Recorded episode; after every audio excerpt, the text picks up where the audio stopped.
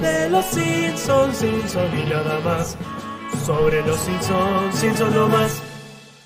Hola tarolas, digo en el micrófono mientras lo escribo en el chat. Jorge, ¿cómo estás? ¿Qué tal, Casper? Yo muy bien, acá en casa, eh, como seguramente vos y como la mayoría de las personas que están en este momento, porque bueno, recordemos que hay un vasto público que abarca todas las latitudes latinoamericanas. Sí, sí, yo no sé en qué fase están en otros países. Tampoco sé si se divide en fases la cuarentena como acá. Y, sí. Eh, y ni siquiera dentro. Claro, nosotros porque estamos, ni siquiera en Argentina estamos todos en la misma fase. Claro, Eh, así que pongan eso, soy de tal lugar y estoy en fase tanto. claro. Y si, y si no, y si no están en fases de cuarentena, ¿en qué fase del universo Marvel están? Claro, tal cual, ahí tenés, pongan, alguna- en alguna fase tienen que estar. Claro. Eh, acá pregunta Rodrigo Rievas, ¿esto es real? O sea, ¿es en vivo? Esto es en vivo. Son las 7 y 2 minutos acá en La Plata. Exactamente. Acá Eh, Belén Silva dice, en Chile estamos en desconfinamiento, dice. O sea que ah, ya le- ahí le pusieron nombres, no números. Claro, o sea que ya supongo que están largando. En Santa Fe dice a Puzzle. Uh, se me va, se me va, se me va. A Puzzle Couple dice que están en fase 4. Que bueno, esta es una. Nosotros estuvimos también en fase 4, pero después se volvieron para atrás. Ay, pero de hecho, ¿qué estamos? ¿En la 1 de vuelta? Yo no sé ya en cuál estamos. Porque también fueron muy vivos estos, estos kirchneristas. No le pusieron Sí. fase 1 porque para que no, no, no sintamos el retroceso. Entonces fue eh, fase A, porque no me acuerdo cómo le pusieron. No, no, no dicen Ah. fase 1 de vuelta porque si no uno dice, che, ¿cómo fase 1 de vuelta? Retrocedimos. muy fuerte. Jujuy está en fase 1, que me acuerdo que sí, Jujuy volvió re para atrás. Y sí. Eh, soy de La Plata, estoy en fase, en fase cucu. Acá en La Plata, que tenemos números en las calles, para variar nos tendrían que poner fases con, con nombres. Con nombre, sí. Eh, para ir siempre en la contra. Carlita dice, a partir del lunes tengo que ir a trabajar todos los días. Y yo no sé si pone todos en mayúscula porque se refiere también a sábado y domingo. Ah, no, Jorge, Que ya debería- para compensar los días ya que no la fue. explotación ya como llegó un límite. No, no, ¿por qué? Yo no, no, no hay más. No existe más ir a trabajar todos los días. Está mal. ¿Quién me Tenés contaba? Creo que me contaba mi madre que tiene una amiga que el yerno es policía. Ajá. Y trabaja 14 días sí y 14 no. 14 sí, Claro. 14 no. Por el sistema este de que el virus tarda 14 días. Pero me parece un buen sistema de trabajo. De trabajar 14 días. En general. Sí, Para, pues sí. como trabajás 14 días y después 14 no. No sé si cómo funciona, habría que verlo cómo funciona, pero como no, no es tan tedioso último, no es que "Uy, tengo todo el año hasta que enero sea devuelva enero como es menos angustiante. No, no, claro, totalmente. Ahí coincido. Supongo que está bueno que sea optativo. Hay gente que le funcionará, gente Sí, que sí. no le funcionará. Pero para mí es mejor. No, no concibo la gente que está laburando meses y meses sin tener, aunque sea una semana completa de vacaciones. Sí, sí. Como de, otras, de otra época me suena, como del siglo XX. Del siglo XX. Qué lejano que está el siglo XX. Y cada vez más. Eh, sí, sí, cada día más. Salvo que creas en una especie de, de tiempo circular. Ah, bueno, ahí puede ser que estés cada día más cerca. Bueno, Jorge, hoy tenemos un capítulo que por supuesto lo vimos religiosamente en Twitch. Sí, sí, por el- el supuesto. domingo. Y nos llevamos una grata sorpresa. Sí, sí, sí. no- esperábamos menos, nos dio más, tampoco nos dio tanto. No es que. No, bueno, claro. Pero bueno, sí, sí, no fue. Es un capítulo zafable. Porque acá en los comentarios la gente nos decía, que de hecho vamos linkeando con los comentarios, la gente nos decía que en algún momento, no sé si en este podcast o en Te lo transmito, habíamos dicho que este era inmirable. Puede ser, Seguramente sin recordar los chotos que eran los capítulos que tenía alrededor. claro. Pero sí, sí, si lo comparás con, que- con la temporada 6, ponele, sí, esto es inmirable. Claro. Pero si lo comparás con cómo viene, es un capítulo zafable. Ciertamente. Y hablando de capítulos que pasaron, sobre el capítulo pasado específicamente, el de Take My Wife, ¿verdad? Sí. Eh, en los comentarios, César Rendón nos dice que el chiste del sofá, que es este de la trituradora de papel, nosotros teníamos la duda si es que ya se había usado o no, porque era similar a otros, el de la impresora, digamos. yo Casper te voy a pedir que sigas hablando Sí. Y yo te voy a escuchar aparte porque están diciendo algunos que estás robotizado. Epa, ¿por Así que será? vos querés Bueno. seguir y yo chequeo eso. Dale, dale, comento entonces el comentario este, donde nos comenta que eh, el comentador que salió en- antes en el capítulo de 30 minutos sobre Tokio, que sería este, el último de la temporada pasada, según recuerdo, aunque me puedo equivocar. Y estamos hablando entre los comentarios también siempre de este, nuestro, nuestra versión, eh, perdón, nuestra sección Chivos Friendly, donde otros podcasts nos piden que eh, les demos cabida. Así que para quien le interese Friends, está el podcast Unagi, es un nombre importante en nuestra historia, porque Jorge, si mal no recuerdo, era el nombre de tu grupo de teatro. No te estaba escuchando, recién te engancho, dijiste grupo de teatro. Eh, Es que estaba re- recomendando un podcast que se llama Unagi. Ah, está, está. Eh, ¿Te escuchás? Ay, ap- es apenas.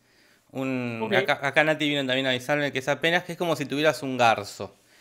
Eh, Eh, quizás tenga un garzo. pero no, no, no es terrible, no es terrible. El- no es robot, No. robot. Es un, una, una pequeñez. No se cancela el podcast. No, no, para nada, para nada. Yo me voy a poner el micrófono distinto por las dudas a ver si mejora. O más apuntando a la boca. ¿Quién te dice que eso suma algo? Y el otro podcast que nos dicen de recomendar, ¿por qué no? Es uno de, que se llama Hora Cátedra. Así que pueden buscar Hora Cátedra y Unagi si les interesan los podcasts. Perfecto. Y hay cumpleaños. Hay un montón de cumpleaños, no tantos, pero sí este, con nombres largos, porque ahora que la gente nos manda los nombres del documento, recuerden ahora que los cumpleaños que tenemos en cuenta son solo que los que nos mandan por Instagram y, como bien dijimos, con alguna demostración, cualquiera sea, de que efectivamente esta semana es su cumpleaños. Sí, acá Belén Silva nos pregunta qué es un garzo, porque recordemos que ella es, es de Chile. Es Claro. un buen mocazo en la garganta. Un flemón. Un flemón en la garganta que te hace que a veces tengas como... y tengas que carraspear para largarlo. ¿Lo tragas o lo escupís? Yo, yo tengo más como que el garzo es cuando lo escupís. Ah, garzo es eh, ya afuera, tipo como pez y pescado sería como... Exactamente, como que hay una diferencia semántica muy, muy leve, muy leve, eh, que, que a Sí. mí me intriga también, ¿no? Sí, sí, No creo que más, ah, cuando lo tenés adentro es más un pollo, se le dice, tenés un pollo. Eh, ahí está, claro, exactamente. Eh, y pero sí, sería eso. Sería un, un moco ahí, un, no un moco duro, sino como una, ya más líquido, más eh, tipo un flan que tenés en la garganta y hace que la voz se, se te ponga bastante compleja. Y es muy incómodo de escuchar porque es, es como que estás deseando que la persona haga como eh, largue eso. Largalo que lo peleo. Es una frase. Claro, eh, muy común. Mira, nunca había pensado, pero será por lo de pollo eso. Yo creo que es por lo de pollo, largalo que lo peleo. Claro, o como dijera Shrek, más vale afuera que adentro. Más vale afuera que adentro. Pero bueno. Eh, Gente de cumpleaños. Gente de cumpleaños. Felicitamos, aunque en realidad no es felicitar porque no han hecho nada para cumplir años, salvo nacer, que no depende de esta gente. Elías Herrera, Juan Ignacio Montivero, Gastón Andrés Naney, a Eduard Rodrigo Verdejo Escalona. Y no nos olvidemos que Parkman acaba de cumplir años y no nos olvidamos, porque nos lo dijo expresamente, que Ezequiel Barano también es un reciente cumpleañero. Para toda esta gente, Jorge, ¿qué le decimos? Y que pronto te vayas al infierno, carcamal. Bien, así que mucho cumpleaños. Para los que no saben, Varano es el que hizo las cortinas de este podcast. Eh, y también hace música para un montón de lados, como para te lo resumo también. Y Parman también tiene su canal de YouTube y es alguien que está siempre, desde los inicios, Casper, ¿eh? De lo- del, del selecto grupo de personas que escucha el Cinso desde el primer Cinso. Un incondicional. Un incondicional. Yo no puedo creer que. ¿Hace cuánto que hacemos esto, Casper? Cinco, cuatro años hará el Cinso.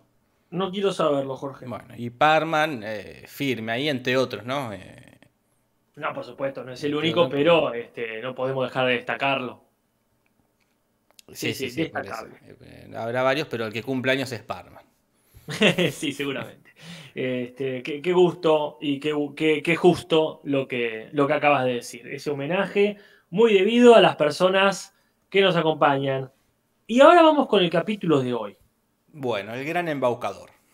cuyo título no nos despierta ninguna referencia. No. Sabemos que en inglés no es igual, ya lo veremos. Si alguien dice, ah, pero es por tal lado, que nos diga, Sí, sí. porque un gran embaucador nos parece lo suficientemente específico como para referirse a algo, pero suficientemente alejado del capítulo como para no tener sentido. Sí, sí, raro, rara lección, pero también está, pasa, está pasando con estos últimos capítulos que es mal comportamiento, poner hola mamá y papá se llaman algunos como que no sabrías bien de qué capítulo es. Están como traducciones del Google. Sí, sí, como no, puede ser de este capítulo, puede ser de otro. Y la verdad que sí. Está dirigido por un tal Matthew Natsuk, o Nastuk, mejor dicho, me parece, que ya lo conocemos porque ha hecho eh, la, de, la de Homero Hippie y Make Room for Lisa, que es la de la de la, secta esta, ¿cómo se llama? La de Mensa, ¿no? La de Mensa. No.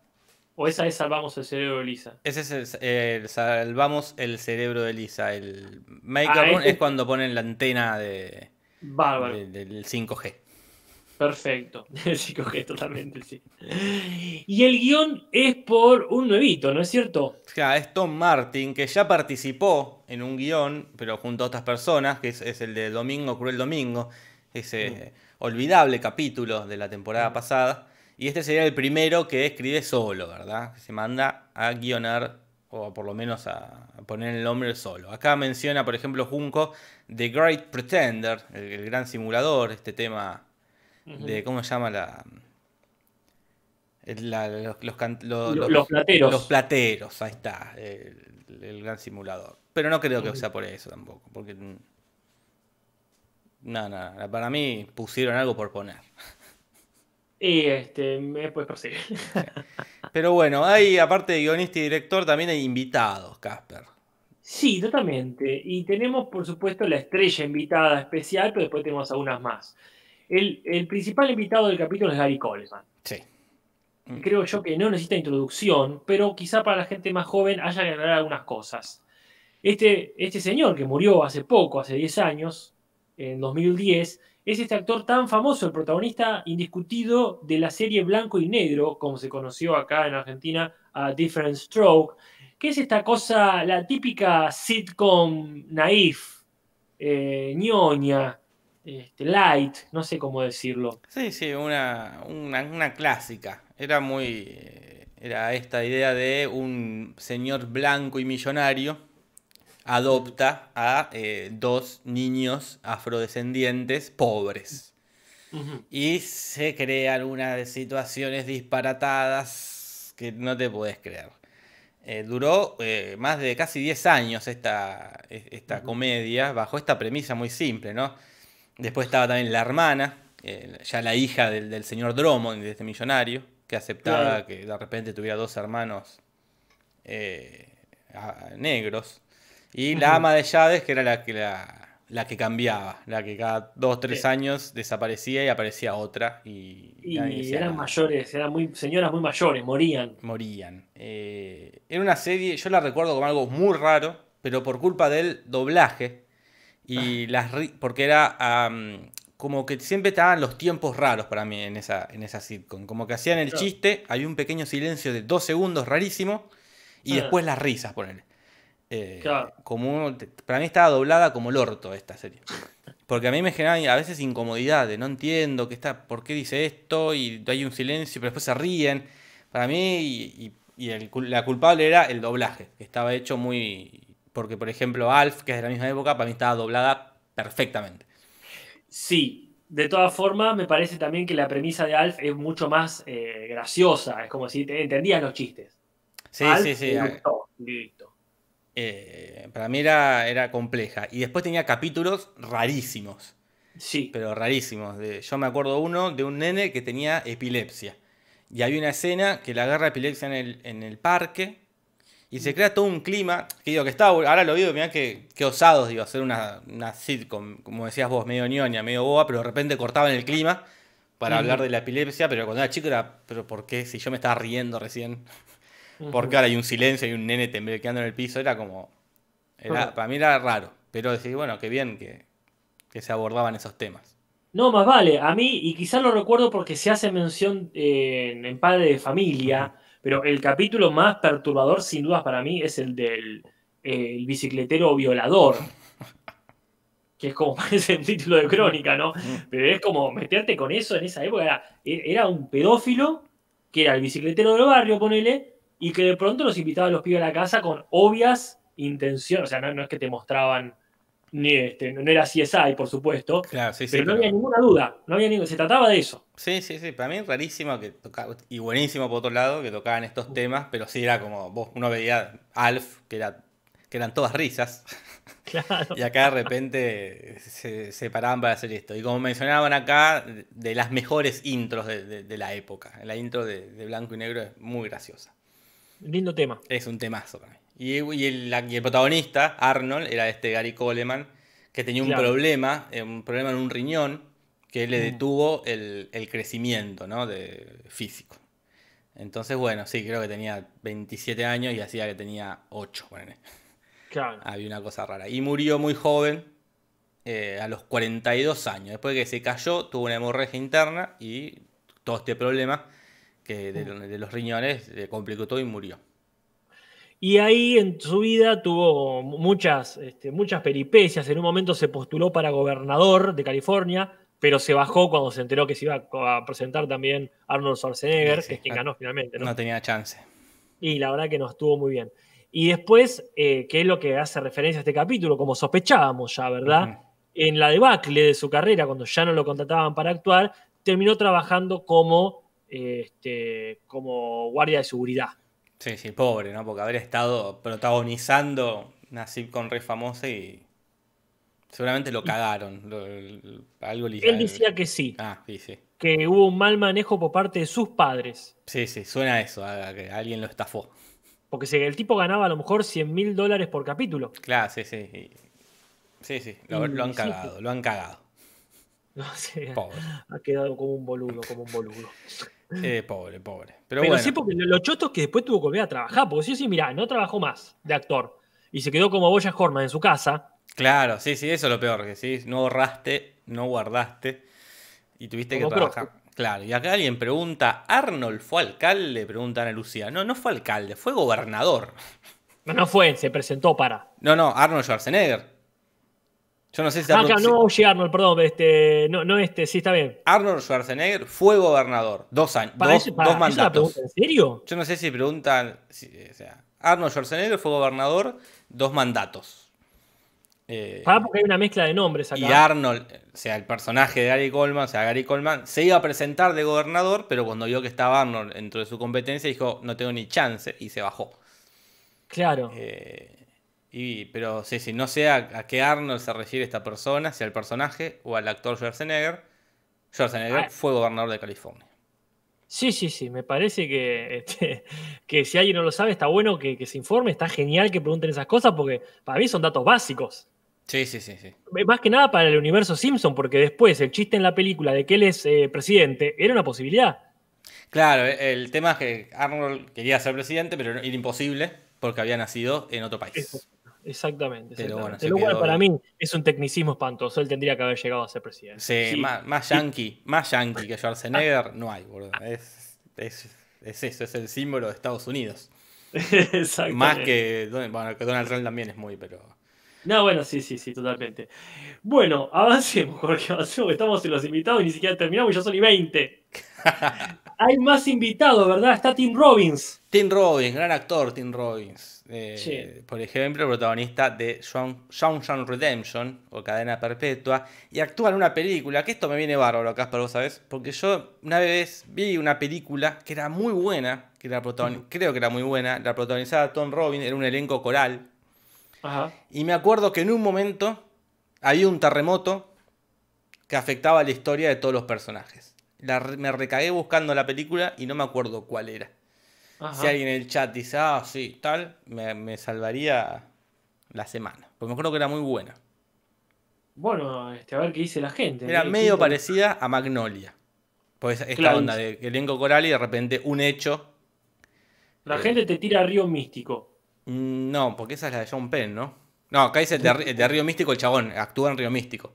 Ah, ok. Pero No, no, no, la no, vi. Río no Místico, es la así que- película que yo digo. Mira qué bien. Yo nunca recuerdo el nombre de una, pero es este. Crash, te dicen acá. Crasher, me parece que. ¿No es Es un Crash? videojuego. No, no, no me acuerdo cuál era. Mira, yo solamente me, me- una película que, que me gusta mucho, eh, que no me acuerdo el nombre, pero la encuentro fácil, esa que inventa el Hula Hula. Mira.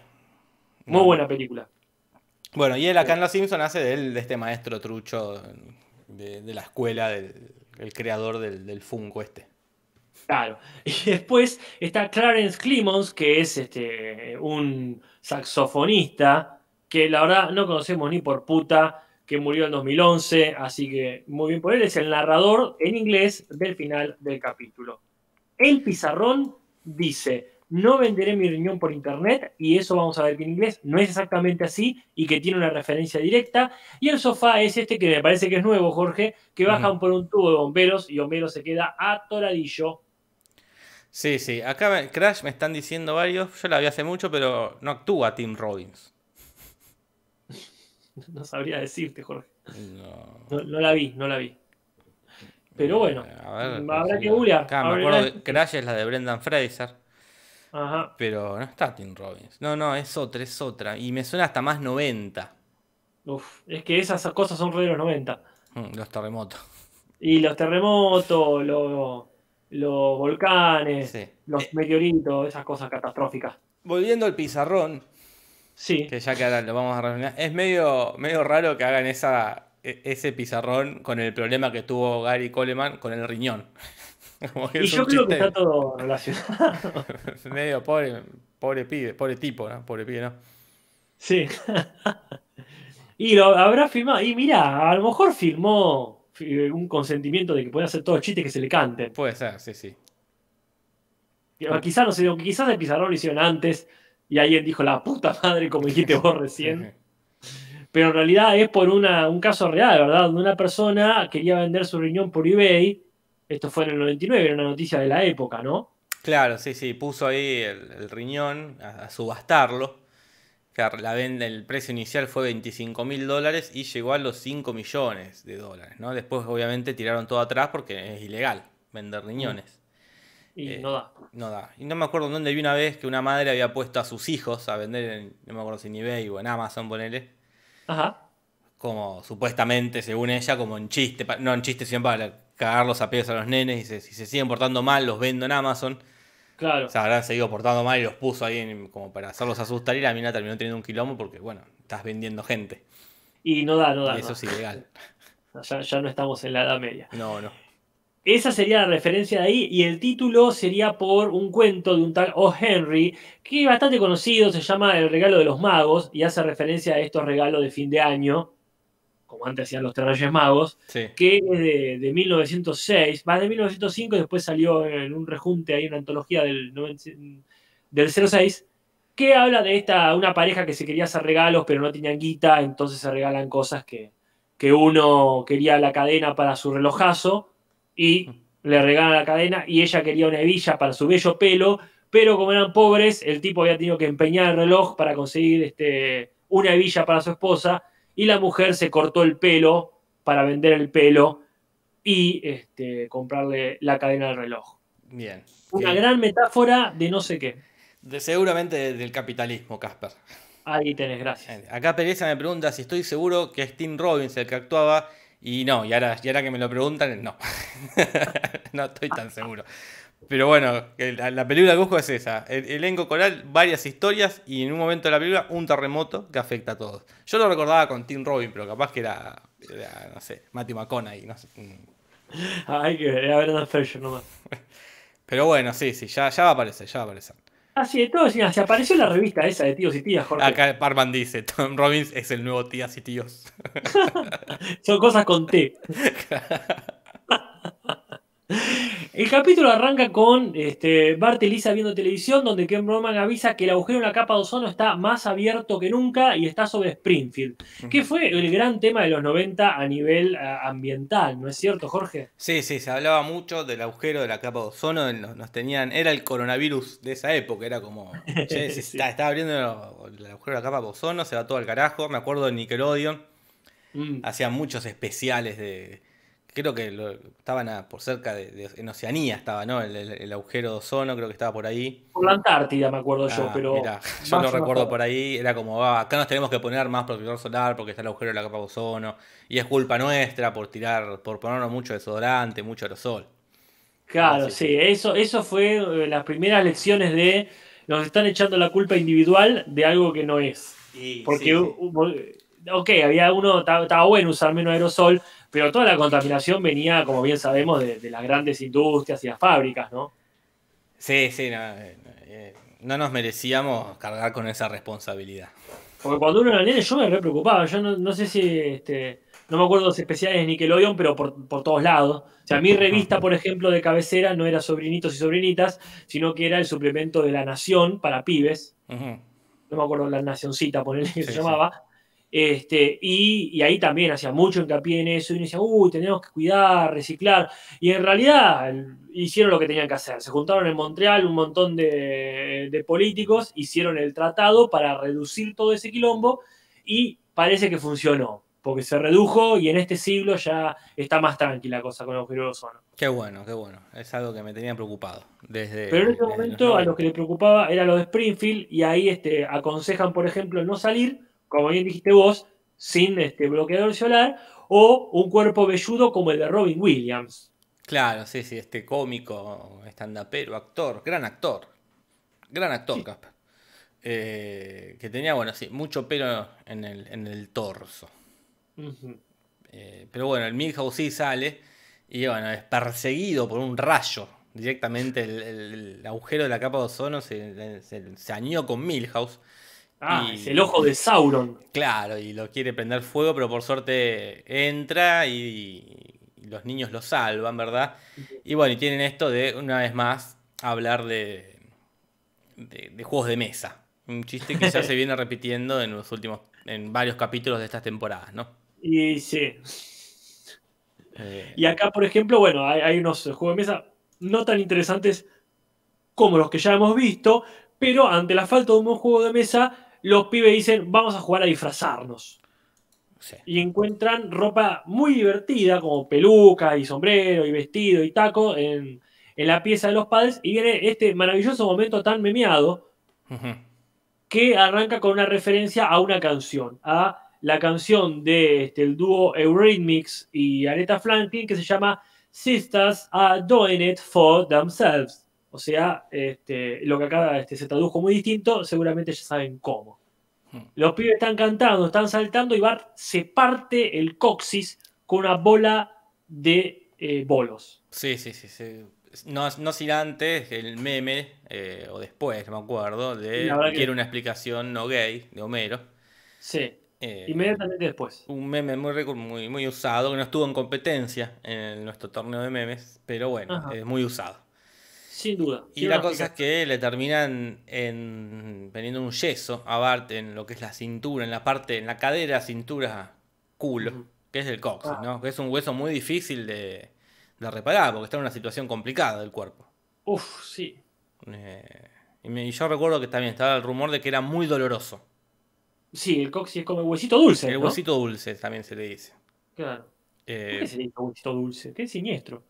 Sí, no sé por Porque aparte en esa parte es como. Mejor no poner ningún adjetivo, pero justo dulce es como. Sí, sí. ¿qué? eh, La, la iglesia, lo habrá puesto la iglesia eso, Casper. Y la verdad que sí, ahí Sí. está. Seguramente. todo, todo explicado. Entonces termina en silla de ruedas Bart y se da cuenta que la escuela no tiene rampa para discapacitados o personas con capacidades diferentes o como se diga ahora. Eh, o bueno, co- con la movilidad reducida sería, ¿no? Ahí Correctamente. está, sí, totalmente. Entonces, una escena muy linda que sale el Tony el Gordo atrás de un árbol. sí. eh, le En ese ofrece. sentido me encanta porque es como la versión eh, fuera de la ley de el del alcalde de Amante, con esto de escuché un maletín abrirse. Claro, sí, sí. Qué pena que no se convirtió en meme el gordo diciendo, eh, ¿qué es lo que dice él? Escuché exorbitante, astronómico, algo así. Astronómico. Alguien dijo astronómico. Sí.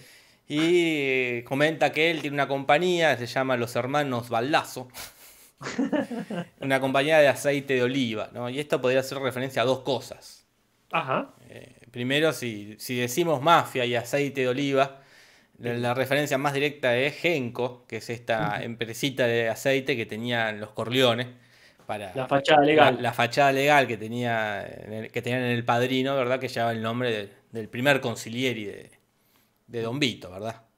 Claro. Eh, que me acuerdo, mira, una, breve anécdota, cuando vimos El Padrino, cuando yo vi El Padrino por primera vez, vos estabas convencido de que había una escena de Genko muriendo y, just- y en la versión que vimos no estaba, y después cuando ya se hizo más popular internet, empezamos a bajar versiones y no estaba, y te- tenías esa sensación de que lo habías inventado, pues sí, bueno, no está en ningún lado. Y al final sí existe, hay una, la, la escena eliminada de Genko muriendo, que le dice a, que le dice a, por favor ayúdeme, le dice a Don Vito Corleone, eh, ayúdeme a no morir, y dice, no, ya es una decisión de Dios, dice. Y me, me enternece, Jorge, que te acuerdes de estas cosas. Me acuerdo, me acuerdo de estas cosas. Lo que no me acuerdo, y espero acordarme, es esta explicación que nos da Natalia, que dice que parece que en la antigüedad se usaba Ajá. ese huesito para condimentar las comidas, dice Nati. ¿De la gente? Mm, No sé, qué se explaya Natalia. Está flasheando, ¿qué dice? No sé si capaz de, de- de los monos. Cada vez más de la iglesia esto. ¿eh? Esto acá es obvio, esto va a la terminar, esto va a terminar turbio, pero sí, sí. Qué turbina. Bueno, mira, este, hablando de gente muerta. Ah, perdón, perdón, perdón, perdón, perdón. Y falta la otra referencia que es Uy, eh. Exxon Valdez, que eran una, una, una petroquímica, no, un buque petrolero Ahí está. que eh, era muy famoso, muy famoso, y se hizo más famoso cuando tiró todo el petróleo al agua, eh, así dicho mal y pronto, y fue el segundo mayor derrame de petróleo de la historia de Estados Unidos. Y el Mira, esto- 54 de la historia mundial, Casper. ¿Esto cuándo fue? Esto fue seguramente en los 80, eh, en el 89, 89, sacaste, Casper. mirá. Pues yo me acuerdo que también este, por esa época estuvo el capítulo de Futurama, ese tan bello, que, que se vuelca este, un coso de petróleo y que está, creo que el que Bender hace de pingüino. ¿El que qué? ¿El que vende? Bender hace de Ah, pingüino. vende la C de pingüino. No me acuerdo. Pero bueno, esto no es el Futurama, así que adiós. No, no, no. Que se encarguen quienes saben. ¿Qué pasa? ¿Qué pasa, Como bien dijiste vos, la mafia se mete en el medio y estafan a la escuela por una cifra astronómica que la deja en bancarrota. Y sí, porque le hicieron cualquier cosa. Y, la verdad que sí, se fueron a la mierda. Lo podían haber hecho bien, no les costaba un carajo. no. Aparte, una, una sola, con una sola, por lo menos que le hayan hecho una bien. Claro, de última, la que, se lo cobren, que se lo cobren como quieran, pero que lo Claro. hagan. Entonces, cierra la escuela y tienen que ir a pedir plata. Y obviamente, si decimos pedir plata en Los Simpsons, el más rico es el señor Barnes. Claro, sí, sí, que es el, el- el adinerado. Pero y para eso inventan toda una, una obra de teatro, una puesta en escena muy linda. Donde, bueno, ¿qué, pa- ¿qué pasa si los chicos no van a la escuela y todo enfocado al señor Burns, ¿no? Ajá. Y el nombre de la obra, The Nice Man Give Ujú. como el que sería el, el- el buen hombre, el regalo del buen hombre, el buen hombre regalador. El buen hombre regalador me gusta. Sí, ahí tenés, que es, eh, está basado en el título de Iceman Comet, que es una obra de teatro de Eugene O'Neill, Casper, de 1946. Bueno, eh, creo que la referencia a ese directo yo la obra no la vi, no la leí, no la conozco, pero es sospechosamente parecido, así que debe ser. Acá Y la gente, este- perdón, Casper, me dice que puede ser que la película que busco es Shortcut, acá llamado Ciudad de Ángeles. Ya mismo, mira, la voy a poner para bajar. No, no, no te quedes con la duda, Jorge. Y está Tim Robin, por lo menos está Tim Robin. bueno, mirala, si no es igual, mirala, bueno, Tim Robbins se lo merece. Este, cuestión que la escuela cierra y los pibes, ¿viste? Medio que no saben qué hacer, este, y en un momento la escuela abre. Ah, porque Burns, por supuesto, desecha por completo la idea de poner plata, pero aparecen los fondos desde otro sector privado, Ujú. Que sería una, este, una empresa que fabrica juguetes. Claro, sí, sí, sí. Como que te Y digamos ahí- Hasbro, por ejemplo. Claro, tal cual, tal cual.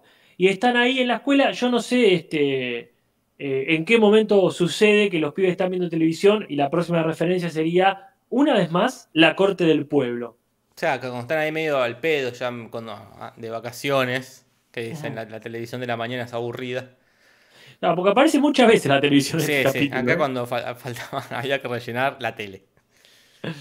Y sí, está esta, esta- este programa que ya hablamos un montón, de la, eh, hablamos de la versión argentina, también la versión latina, la versión yankee, que es esta idea del de, el falso juicio, esta Claro. idea de hacer un, un juicio con actores que- ah, fingiendo que es verdad, ¿no? Hmm. Y esta sería la versión hispana, la versión latinoamericana. Claro, pues bueno, les debe haber causado gracia cuando se enteraron y teniendo un personaje latino como el hombre abejorro, mezclaron las dos cosas y yo creo que salió muy bien. Pero lo que, lo que sale re bien es esto de invadir la escuela con eh, publicidades. Porque este, la empresa se pone a investigar qué le gusta a los pibes. Era un recurso bastante parecido al de, al de Pucci, ¿no? Claro, sí, sí. y este, le piden abiertamente a los pibes que los ayuden a hacer juguetes. Y ahí, este, entre varios nombres posibles, Lisa tira a Atila el 1, haciendo un juego de palabras que ya vamos a ver bien cuál es, pero aclaramos que Atila el 1 la- es una referencia directa a El azote de Dios. El uno Este, como Atila, el uno, de One. No, no, Atila, como decir Atila el Inca, Ah. ponele. o Pero- Atila el romano. Pero queda, Los a mí queda uno- mucho más lindo Atila el uno. Es que sí, es como el, el arquero. El uno. El One. Como Eh, Moria. sí, como Moria que es la One. Sí, ojalá alguien le haya dicho en esa época. Creo que no existía el castellano, porque estamos hablando del 395 Ah, al carajo. 400 y- ¿Cómo? Qué lástima. Y, pero- sí, una pena, porque el re apodo El uno, ahí viene el uno. parece el nombre de rapero, Atila el Uno, El pero Uno. sin H. Sí, sí. Sí, este, no, bueno, el tipo este fue un emperador asiático que arrasó con Europa, fue el enemigo número uno en su época del Imperio Romano, y sí, sí, era el uno sin dudas. Pero sí, bueno, y Lisa propone varios nombres y es la que descubre que eh, de lo que hay detrás de todo esto, ¿verdad? Que es que está esta empresa de juguetes eh, investigándolos de forma ilegal, ¿no? De- sin su consentimiento. Entonces encuentra en el armario todo el, dispositivo, todas la- las computadoras, va a avisar al padre y a la policía. Pes- Una pena que no había celulares en esa época porque hubiese sido, le hubiesen venido muy bien unas buenas fotos, porque cuando van a ver eh, se descubre que ah, desmontaron todo rapidísimo y que un armario. Y Homero hace como una especie de referencia escena típica de película. Este, dice, ah, ¿qué va a pasar? Vamos a abrir, no va a haber nada, y, vamos a tratar de loca, y va a venir alguien y nos va a, a empalar con una veleta.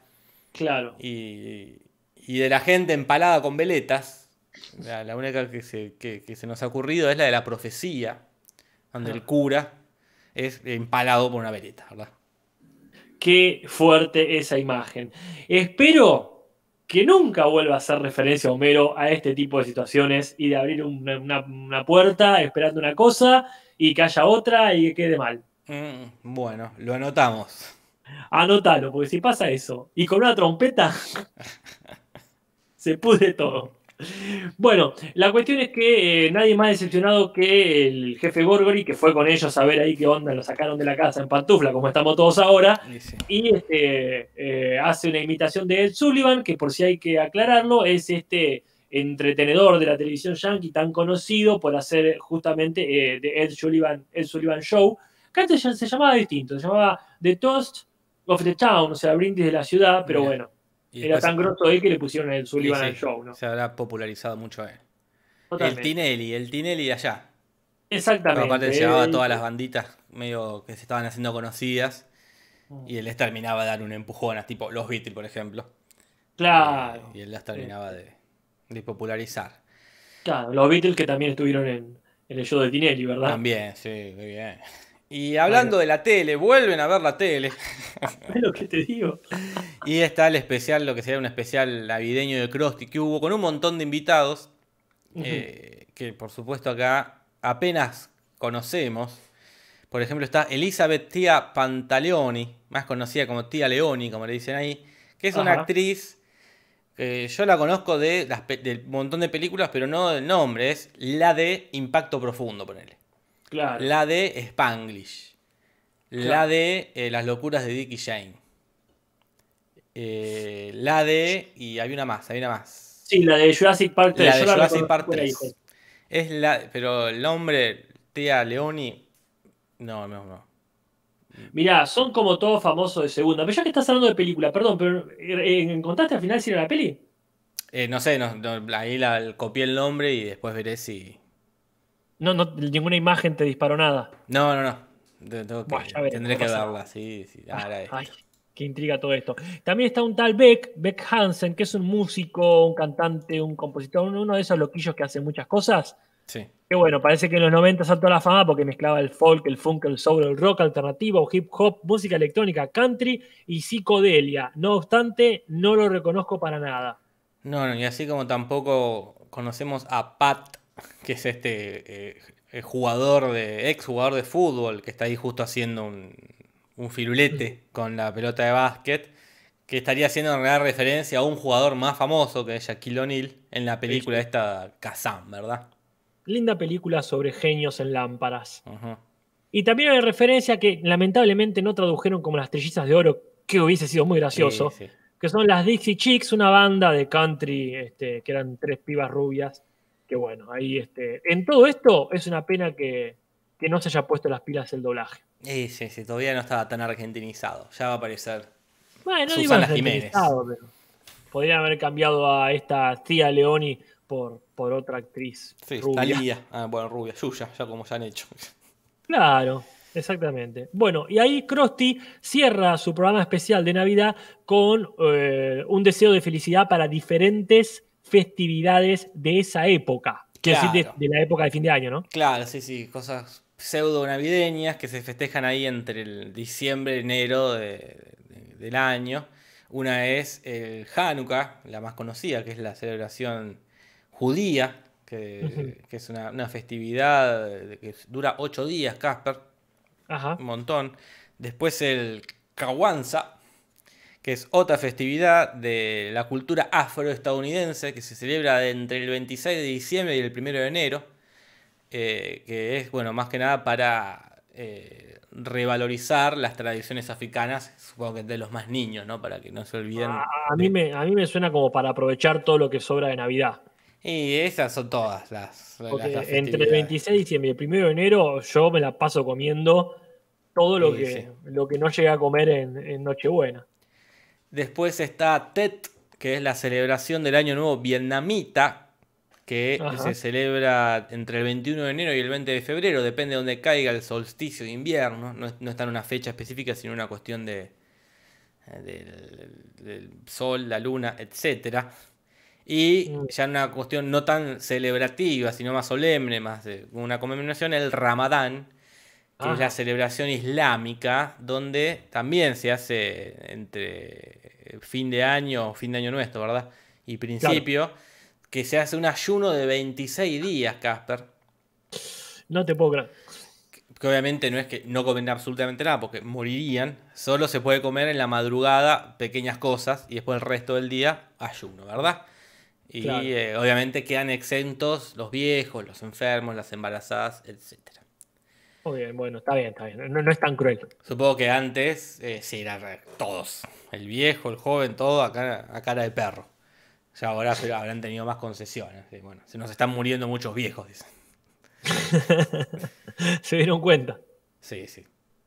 Los que se dieron cuenta de cómo hacer las cosas bien fueron los de esta empresa, lo del Hasbro este.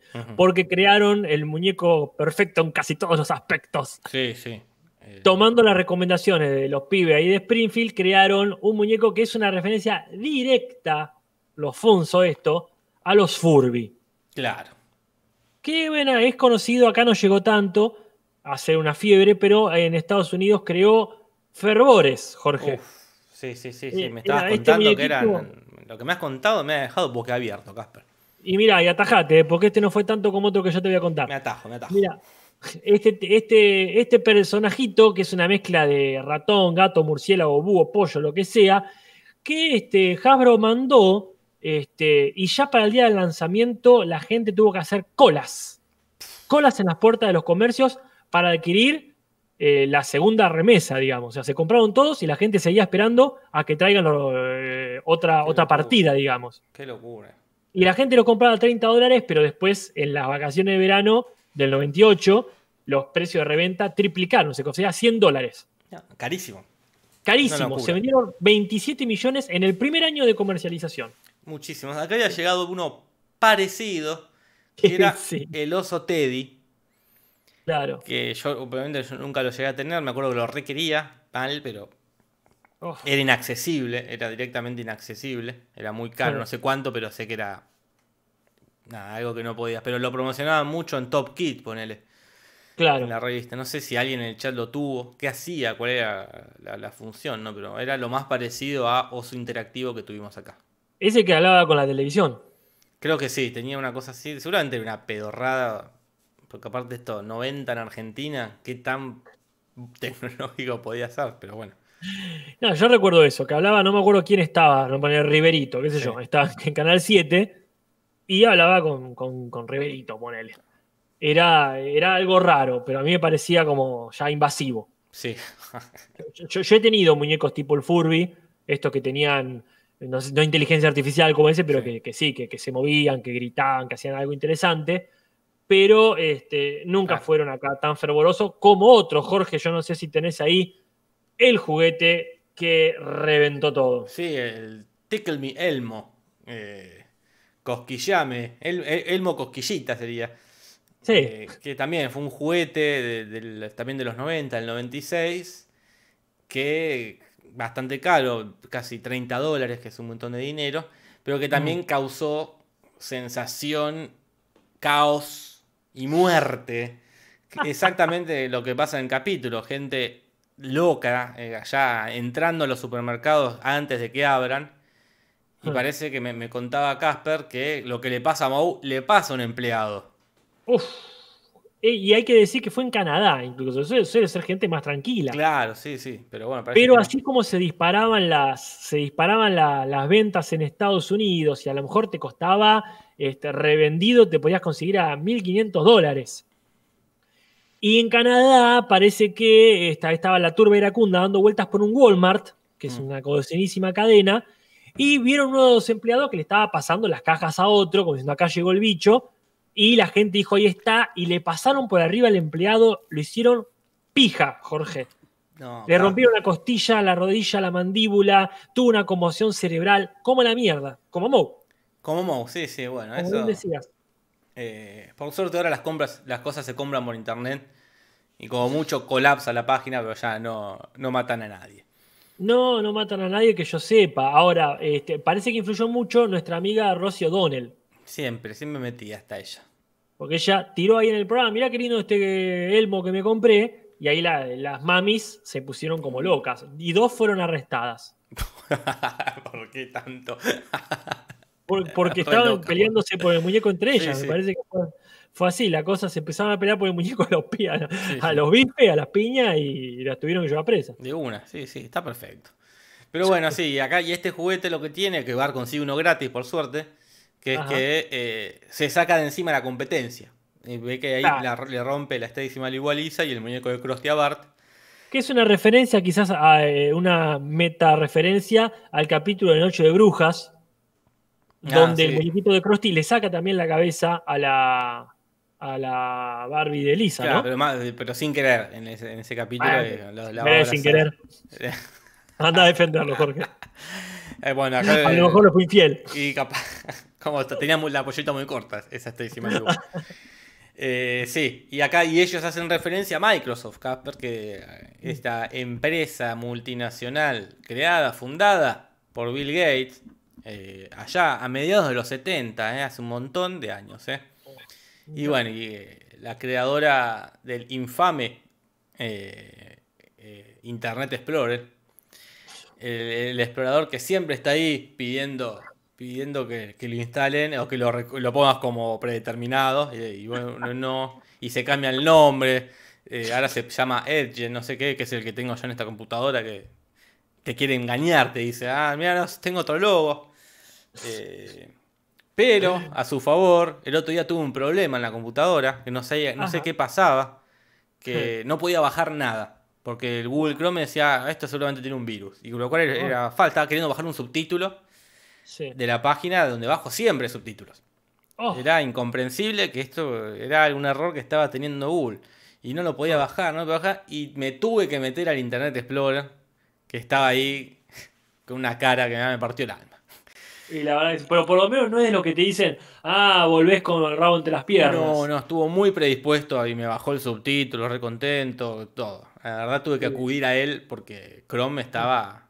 Nada, se había puesto en chapelota.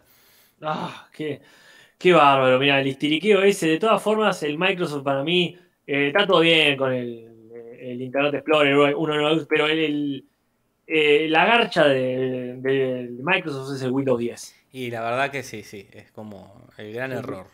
Detesto y no entiendo cómo no han sacado una cosa ya superadora. En fin, Acá recomienda mucho Opera, que yo lo, usé un tiempo, es otro navegador, que es muy lindo, pero no, no me acuerdo por qué lo tuve que dejar de usar.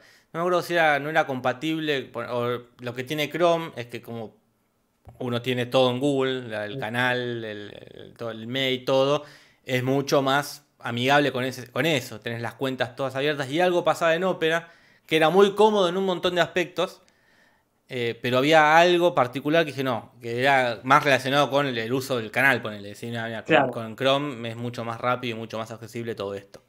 mira, yo ya le vendí el alma. Yo, es como Tony el Gordo. Sí, es la sí. mafia. Yo ya le vendí el alma a Google Chrome, ya le entregué todo. Sí, sí. Y el otro día me hicieron eh, instalar el Mozilla, el Mozilla Firefox, que hace años, décadas quizá que no lo veía, y lo tuve para subir unas notas específicamente tenía que usar ese. Y fue, la computadora se, se me quemó prácticamente. ¿eh? ¿Qué? ¿Por qué? Muy... No, me parece que Google Chrome eh, dijo, ¿qué, qué, qué hace Sí, esto sí, acá?". sí, sí, no, es el, es el monopolio de Google Sí, Chrome. sí. Esto, acá usas Chrome, no usas nada. Tal cual, me parece que pasó eso. ¿eh? Quizás se me rompió por otra cosa, pero fue muy al otro día. Y acá nos En recomiendan eh, Brave. Es más rápido y hasta te da plata. No, no, no. No, no. Ya está, ya está, gracias. Gracias, las recomendaciones siempre bienvenidas, pero ya ya está. Y Chrome es Chrome. Exactamente. Bueno, y después empiezan entonces las preocupaciones justamente por esto. Dicen los chicos, este muñequito es como el Windows 10 o como el Chrome o lo que sea, hay que deshacerse de él. Y van este, ahí, a, ahí van a la fábrica y averiguan. Bueno, eso ya pasó, ¿no? Cuando les regalaron el muñequito. Este, y van a robarse todos en un, en un plan, pero este, colosal. No, sí, sí, es porque es recorrer todo Titánico. Springfield. Sí, sí, tienen que. Bueno, más o menos lo que ya hicieron con robarse los felpudos en su momento. ¿no? Claro, sí, sí. Pero bueno, en la base de datos. Claro, y sí, iban a, a robarse todos los, los, los furcos estos, los funsos. eh, parodiando quizás a eh, cómo el Grinch robó la Navidad, ¿verdad? Este especial de televisión animado del 66, donde el Grinch, este bicharraco verde, hace Ajá. exactamente eso, ¿no? Va par- por todos lados robando todo tipo de adorno que tenga relación con la Navidad para robarse Ajá. la Navidad. Algo que no puede hacer, no te puedes robar la Navidad porque la Navidad se lleva adentro, en el corazón. Mira, clarísimo. Trataré de recordarlo para estas fiestas. Que vas a estar ahí en tu casa solo. ¿Cómo? Solo en tu casa en Navidad. Claro, ahí me, me mediré el corazón como el Grinch a ver si crece o no. La cuestión es que se lo roban y el único impedimento para destruir estos muñecos sería la presencia de Gary Coleman, que ya habíamos visto que este era el guardia de seguridad de, la fábrica de juguetes, pero de la empresa, ¿no? Pero acá aparece con una frase que al menos en inglés es este, inentendible para uno, porque dice esto de que es el, una estafa comparable a Webster. A Webster. Dice, ¿qué garra es Webster? ¿Qué carajo? Y Webster es una serie, una sitcom del 83, eh, que estuvo del 83 hasta el 89, que trataba de un matrimonio de dos estadounidenses blancos que adoptan Ajá. a un niño afrodescendiente. Y uno dice, esto es igual a blanco y negro. Dice. Y sí, es igual a blanco y negro. eh, na- creo que, no sé si, no creo que lo hayan querido ocultar tampoco. No, no. Porque de última, qué sé yo, un asiático adopte. Pero Y era una niña por lo menos. no, no era un niño. Claro, como buscar el abuelo. Buscarle la vuelta, tal cual, Casper, tal cual. Pero bueno, no tuvieron ni ganas de buscar la vuelta. Eh, le fue bien, igual, seis temporadas. eh, Es bastante para. O sea, obviamente no quedó en la memoria de nadie. Uno siempre va a No. recordar blanco y negro, pero bueno. Un tiempo estuvieron, algo de plata habrán ganado. Eh, por lo menos no se murieron de hambre. Hay una referencia mínima a una canción, Tiny Bubbles, de un tal Don Who, o como se diga, que es la que va cantando Homero cuando habla de que la bolsa le hace doler la espalda y qué sé yo. Y otra referencia bastante recurrente, que si hay un robot eh, esquelético, hay un Terminator de por medio, entonces de vuelta una referencia a Terminator, la película del 84. 84, dirigida por Jay Cameron, protagonizada por Arnold Schwarzenegger, ¿eh? como Terminator, un cyborg enviado en el tiempo de mil, del 2029 a 1984 para matar a Sarah Connor, eh, promete. La verdad que una pregunta promete muchísimo. Y ahí estaremos. Ajá. Mi sueño es hacer un podcast como ambientado en, en los 80. ponele. y fingir Uy, que a ver, a ver, a ver, a ver, a ver, ¿cómo sería? como fingir que estamos en el 89 y leemos, ah, se va a estrenar Terminator. Pero es muy, hay que actuar muchísimo. Pero es un podcast de cine. Ponele que de cine, sí. Entonces Ah, sí, leemos así la, la, la gacetilla de Terminator, ¿no? Un cyber en miedo del futuro para matar a Sarah Connor. Oh, qué interesante, Uy, está bueno porque aparte hacer referencias a cosas que ahora ya no te acordás. Por ejemplo, ah, esa, esa idea ya la hicieron en un capítulo de Star Trek, ponele que decir. Claro, sí, sí. Hay que investigar. Hay ¿eh? que investigar y hay que actuar mucho. Para mí es... es, eh, hay, hay- hay es que, un especial. eh, Hay que hacer un especial. es un donde especial, anali- tal cual. ¿Sabes ¿no? qué hay que hacer, Jorge? Mira, un día que tengamos en otra pandemia, hacemos análisis del primer capítulo de Los Simpsons del 89, Como si como si estuviésemos en nunca hubiésemos 89. visto Los Simpsons. Claro, sí, sí, sí. Como Eh, se vienen Los Simpsons. Sí, sí, la, la idea para mí es, es buena, pero bueno, hay imagínate todo, lo- bueno, todos los lunes. Claro, y tenés claro. que tenés que estar ahí actuando, como muy, muy pendiente de eso, de, que no se te escape nada, de que de estar muy pendiente del código y la verdad que es No puede decir buenardo. mm, claro y que nosotros a full buenardo. Pero bueno, también Tenés que es, decir es- macanudo, que es una de las palabras del día. claro, pero sí, sí, sí, para mí es una idea buena que no termina bien. Son esas ideas buenas que, que en concepto es bueno, y, pero después en la ejecución es malo, porque capaz que es un chiste que dura media hora, después se agota. Claro. Pero Sí, sí, sí. sí. Hay, hay ideas que son buenas solo como idea. Sí, sí, eso. eh, la historia de la humanidad nos ha demostrado. Claro, qué buena idea. No la hagas nunca. Que quede como una idea. Totalmente. Son anécdotas que no pasaron nunca. Claro, sí, qué bien, che.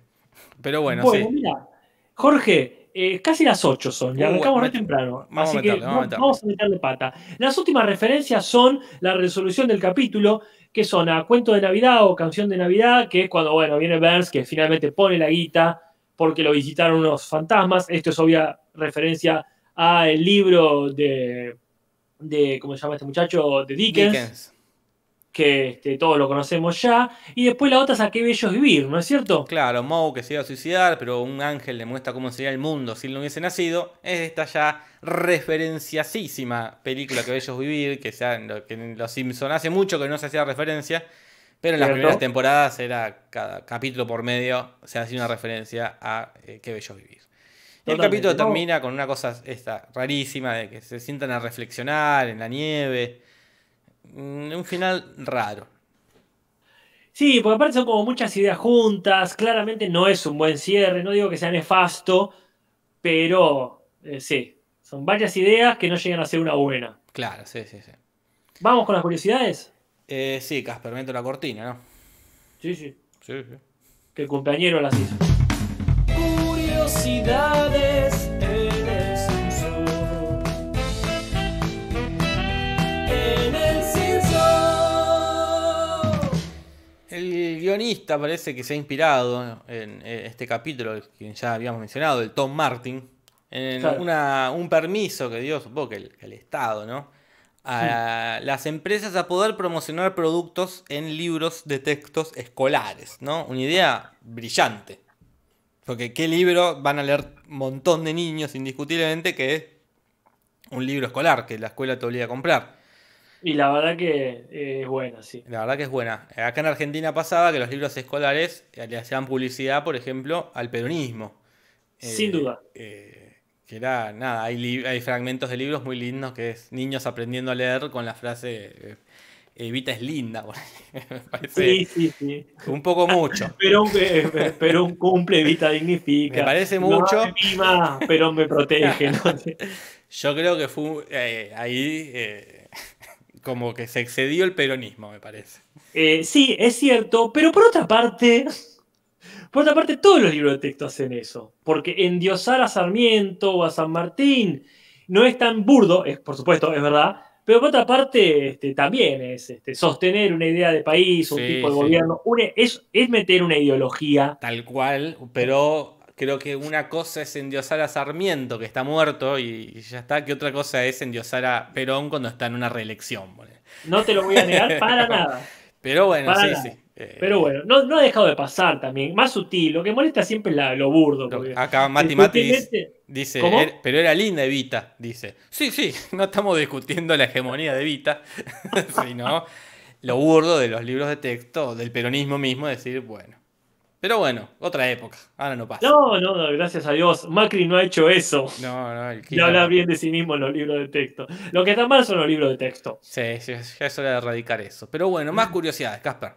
La peluca que usa Milhouse eh, nos llamaba la atención si era o no la misma que usa Bart en el capítulo de Javier, la que se pone para bailar un tema de Cher. De Cher. Sí, sí. O es la misma, o es este, una muy parecida, o la misma gastada o con algo distinto. sí. Eh, el señor Burns tiene en, en su pared un trofeo de casa de, de un unicornio, ¿verdad? Que Mm. ya nos había mostrado que tenía un unicornio en el capítulo de Bobo, ¿verdad, Casper? Sí, donde justamente eh, creo que después de la bonita cortina de los cumpleaños, eh, tienen ahí la pila de regalos y uno es un unicornio, quizás el mismo al que eventualmente mató y le cortó la cabeza, o quizá tiene los dos únicos unicornios existentes en el mundo. Aguantá, Casper, ¿qué parece que nombrar tanto a Perón? Nos tiró el podcast, pero acá volvió, me dice Natalia. Epa, es lo que pasa cuando hablamos mal, perdón, pido disculpas y estamos en un gobierno peroncho, Jorge. eh, por hablar mal del peronismo. Evita es linda. Y Perón también, che, Perón también era lindo. viejo. Ah, es eso, es eso. Capaz que sí, Perón también era un, galán, viejo. A ver si a la gente eh, se haga. Creo que volvió, porque Nati me vino a mostrar que ya volvió. Ay, menos mal, Perfecto, Nati, perfecto. gracias. Seguimos, seguimos como si nada. Mira, pero ya que estamos, me puse a ver acá el video. Este, tenemos 485 espectadores, a quienes les agradecemos mucho, pero tenemos solo 199 me gustas. O sea, menos de la mitad. Les agradecemos que le pongan ahí el me gusta, por favor, Sí, a sí, sí. este video que estamos viendo. Por o favor, me, me gusténlo inmediatamente. Más curiosidades, Casper. Más curiosidades, che, me sorprende esto. Acá la gente dice eh, que, que nos estaban censurando en Argentina, eh, que a lo mejor en otros países no hubo ningún inconveniente. ¿Vos decís? que sería, puede ser, ¿eh? ¿no? La verdad, no me sorprende altura. nada, me sorprende. Si censuraron a los Simpsons en Argentina, Sí, sí. por mencionar justamente, pero. bueno, en fin, parece ser que el muñeco, entre otras cosas, tiene la risa de Nelson, que como hemos visto, fue otra de las cosas que se anotaron los de la empresa para robar. Cosas que garpan, reírse como Nelson. Sí. Una cosa muy extraña que hay en el capítulo, que es cuando ya Bart está rompiendo sus libros, que dice que rompen los libros de sexto grado, lo cual Ajá. no debería por qué tener, porque él está en cuarto. Pero bueno, quizás se adelantó Lisa y le, le hizo un regalo y le regaló los de sexto grado. Quizás eran los libros de sexto grado de Marshall, de Homero. Claro, sí, sí. Eh, así que bueno. rari, raro. rari. Eh, Bueno, y después, ya para ir cerrando, este, vos me comentabas algo curioso sobre eh, la, la fecha de la salida, ¿cómo sería el onomástico? la emisión. Me sorprende mucho que igual que la gente esté diciendo que en, en sus respectivos países, en México, Chile se seguía escuchando bien y solo en Mm. Argentina se cortó. Diría, Yo no sé si da para ahondar, no sé si nos conviene, pero sí. yo voy a un voto de buena fe, decir, bueno, fue casualidad. Porque si no, que YouTube está programado para si escuchan hablar del peronismo, se corta, o habría que probar de vuelta en el, pro- el jueves que viene. El jueves que dale. Porque los quizás, top. hay- quizás nos denunció alguien acá en el chat, alguien que es más cuca que nosotros. Más, uf. Pero el jueves que viene probaría de nuevo. Hablar en Vamos, un momento del vamos, a, vamos, cada podcast vamos hablando mal de alguien. En el próximo no, Eh. volvemos a probar esto y después de Irigoyen. Sí, sí, y ver si, si, si fue una casualidad o hay algo que está conspirando para que nadie hable, no sé si mal o bien, porque tampoco en- entendería por qué causa, los, si, si- no- si porque hablamos mal o porque hablamos o bien, eso es raro. Y somos confusos. Fue, claro, fue muy confuso, porque vos, te, vos fuiste más peroncho, yo fui menos peroncho. Y sí. En fin, este capítulo salió el 18 de diciembre de 1999, Casper, y se convierte en el último capítulo del siglo XX. El último. Bueno. El próximo va a ser el primero del siglo XXI. Se acabó el siglo XX para los Simpsons. Bueno, ya era hora. Sí, sí. Yo creo que el siglo XX se les había acabado y el programa seguía. ¿eh? Ah, sí, sí, sí. No se habían enterado que ya está. Bueno, eh, como siempre solemos hablar de mejor y peor momento, bueno, no siempre en realidad, vamos a destacar algunos, ¿verdad? Creo que coincidimos en el que nos parece mejor. Sí, sí, que es el- el- el- la trampa, la puerta trampa de Burns, que se cae y caen inmediatamente arriba. Y Burns dice, se volvió a romper. ¿Cómo pasará eso? No sé. Sí, esos son los hermosos chistes absurdos que a mí me gustan Sí, sí. tanto. Y el peor momento, personalmente, para mí es el final, final, final, cuando, oye, cuando Arnold dice, ¿de qué están hablando todos ustedes? Rompe la cuarta pared. A mí me incomoda muchísimo. Eh, eh, eh, es raro. Yo no tengo tampoco ni- ningún mal momento, no me pareció que nada terrible, pero sí la charla esa en la nieve, que están reflexionando sobre si el fin justifica los medios. Es- Mira, se es- nos pasó esa referencia, porque eso es una referencia también. es, es una frase de Maquiavelo. Claro. Eh, pero bueno, sí, es una escena rara. Pero tampoco mala, no, no es que es muy mala, no. No, no, malo, malo, malo fue eh, el rating, parece. Sí, sí, que nos dejó Coria muy amablemente. Gracias. Eh, Pero, por suerte, no fue más bajo que el de X-Files. claro, porque no hubo X-Files, pero que no fue más bajo, no fue más bajo. Totalmente. Así que le ahorramos a Varano la cortina para no contradecirlo. Exactamente, pero la que no ahorramos es la de traducciones, porque llega este Por momento favor. final, siendo las 8 y 7 de la noche, Casper. A darle átomos. Traducciones, ¿qué va a pasar? Tengo Humberto original.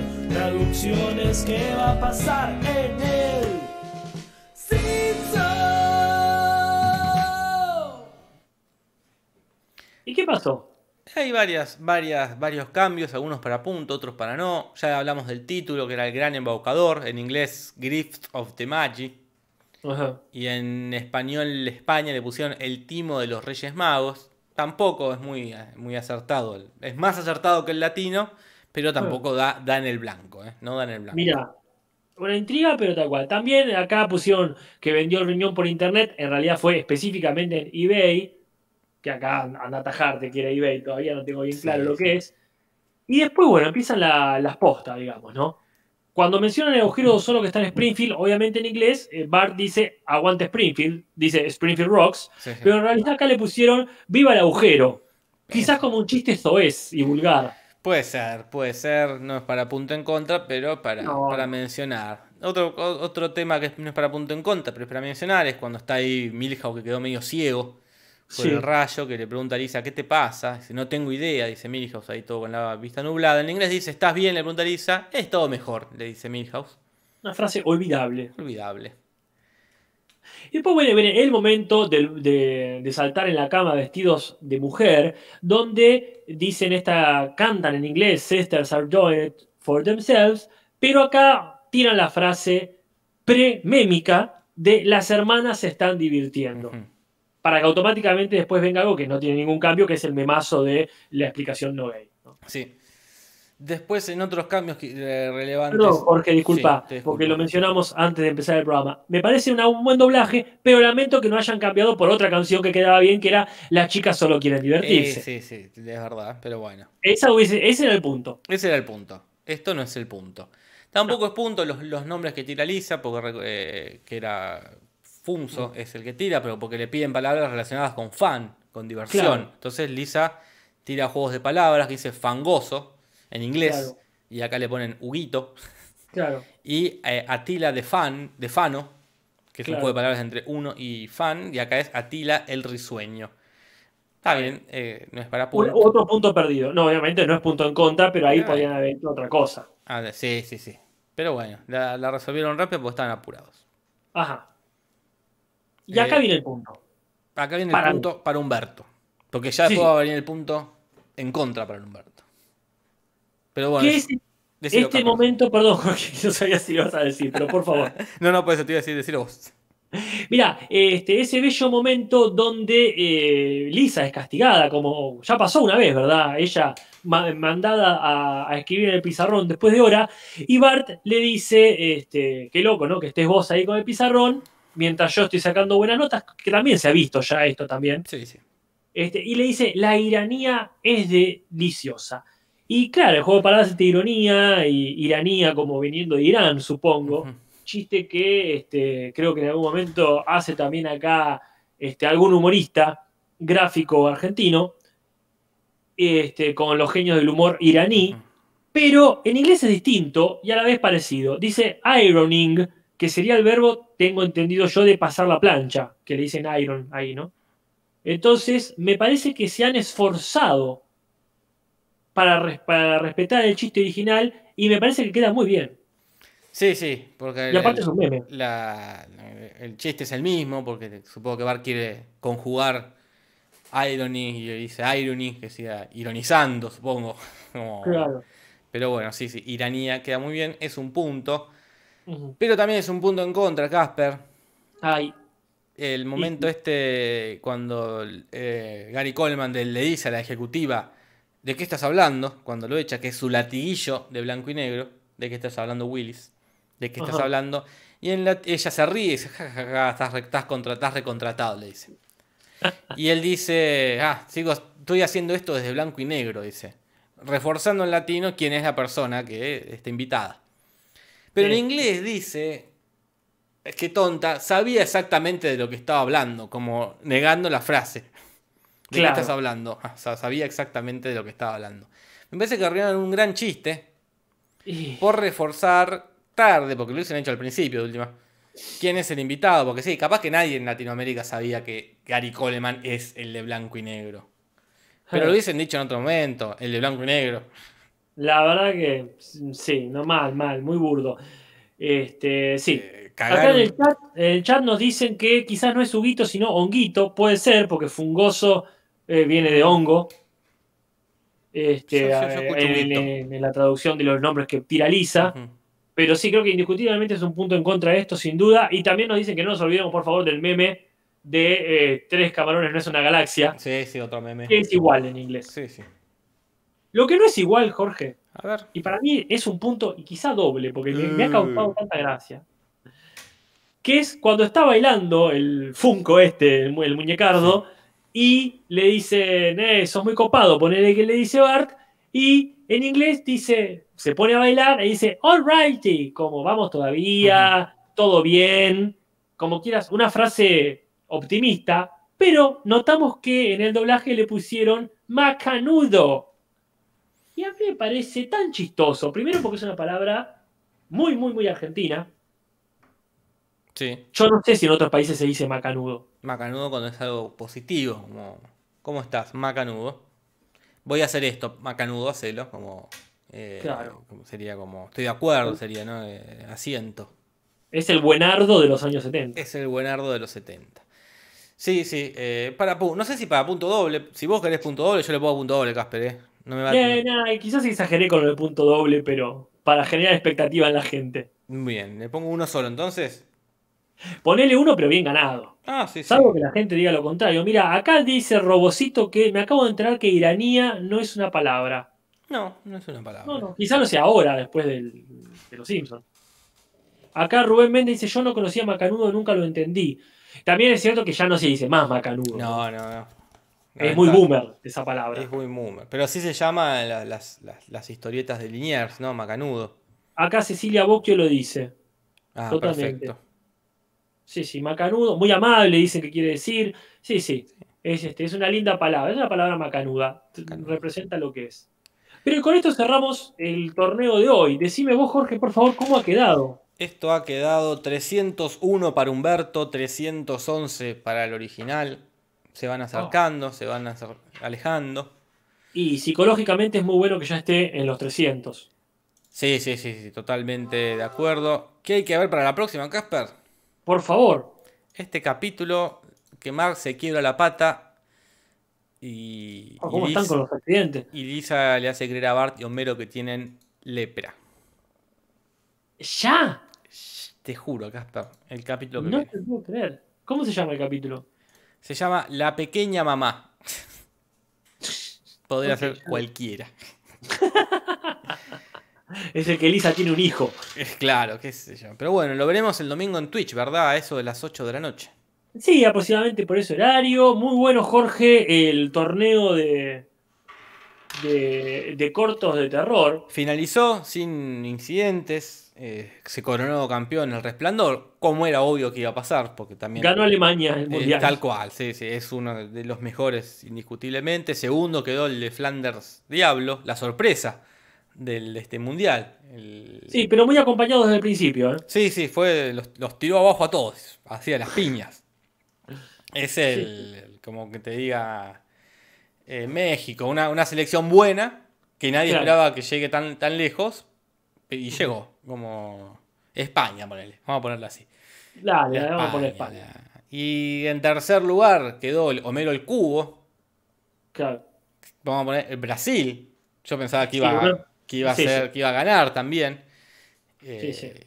Y cuarto lugar, Hugo, el de Hugo. Que es Argentina. Es Argentina. Es como, eh, llegó, quedó ahí, quedó a mitad de camino. Eh, así que bueno, ha sido, han ganado por lo menos eh, en el podio han quedado cuatro excelentes capítulos, ¿no? Totalmente. Veremos qué hacemos para la próxima. Hay que pensar nuevos torneos. El que lo pensaremos, quizás lo hablaremos el domingo en Twitch. Nos vemos ahí, gente. Muchísimas gracias. Este, un bellísimo momento compartido. Sí, sí, sí. sí. Así que un placer a todas las más de 500 personas que han estado en vivo. Y nos vemos el domingo entonces. Casper, Hasta el domingo. hasta el domingo. Soy Leonard Nimoy. Buenas noches.